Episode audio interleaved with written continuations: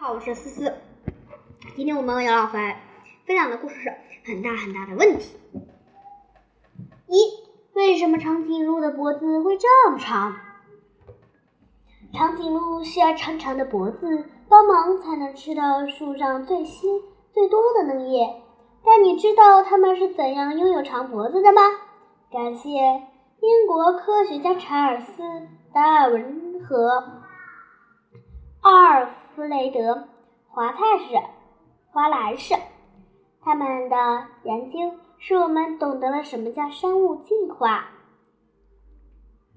在进化论成为世界主流故事前，法国自然学家巴蒂斯特·拉马克也考虑过以上问题。他认为长颈鹿的脖子。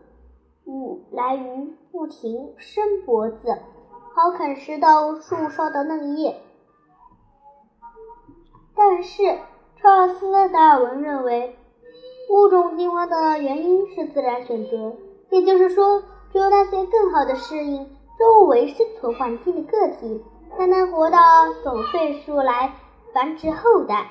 就长颈鹿的例子来说，脖子更长的个体在食物。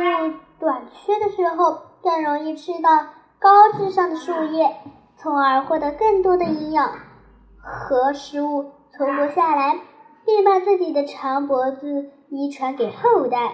经过千年万年的逐渐演化，长颈鹿才变成了我们看到的样子，都有很长很长的脖子。这就是这个原因。